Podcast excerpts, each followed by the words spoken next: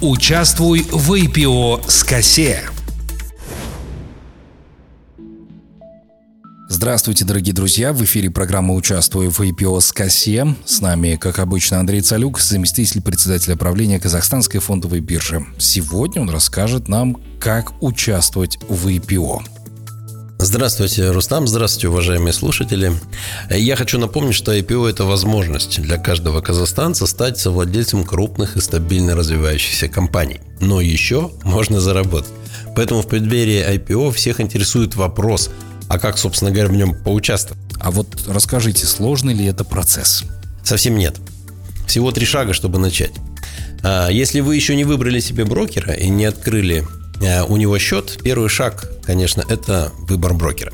Я рекомендую действовать именно так, хотя вы можете сейчас услышать, что участвовать в IPO возможно напрямую, без брокера, через различные приложения. Дело в том, что купленные на IPO акции вы наверняка захотите когда-нибудь продать и сделать это все-таки удобнее через брокера. Ну и опять же, став его клиентом, вы получите доступ ко всей его информационной аналитике и сможете э, общаться с выделенным вам финансовым консультантом. Они там консультантом выделяет. Э, кроме того, вас наверняка заинтересует покупка других ценных бумаг, а это удобнее делать тоже через брокера. Брокер может помочь вам в случае нехватки у вас денег на счете при заключении выгодной сделки или пристроить временно свободные деньги так, чтобы они приносили доход. Размер комиссионных тоже имеет значение, и я рекомендую все-таки изучить этот вопрос применительно каждому брокеру. Андрей, такой вопрос. Банки же ведь тоже подключились. Они теперь тоже брокеры, получается? Да, это новость текущего момента. То есть, если вы войдете в банковское приложение и увидите там возможность купить ценные бумаги, то в данном случае брокером выступает банк, так как он обладает соответствующей лицензией. Однако он обеспечит вам только транзакционную часть сервиса, то есть зачисление денег на счет и заключение сделки. Получить консультации, аналитику и все другое, о чем я говорил раньше, вы сможете только у брокерской компании. Ну и многие люди под брокером, надо все-таки сказать, это часто понимает физическое лицо. На самом деле брокер – это юридическое лицо, то есть компания, которая является финансовой организацией. И необходимо выбрать обязательно лицензированного брокера. Искать его надо на сайте агентства по регулированию и развитию финансового рынка. Этот государственный орган контролирует все финансовые организации Казахстана и лицензирует брокеров. А список брокеров, членов КАСЕ, можно найти у нас на сайте, на сайте КАСЕ КИЗ. Брокер откроет счет, предоставит его реквизиты вам для пополнения счета деньгами. Это второй шаг на пути к IPO – пополнение счета.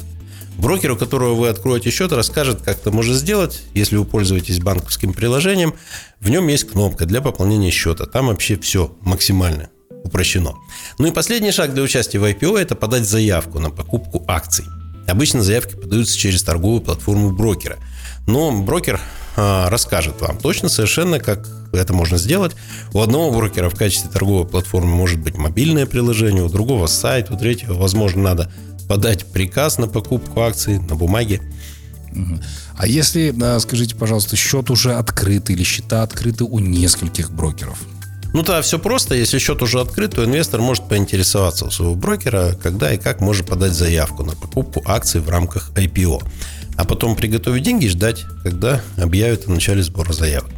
Ну, если счетов несколько, то можно подать заявку, конечно, через одного брокера, а можно распределить планируемую сумму между несколькими брокерами, то есть через все эти счета и подать заявки через каждого из них. Ну, хотя, честно говоря, мне трудно представить, зачем так делать. Андрей, а давайте еще поговорим о важном, как не попасть на мошенников.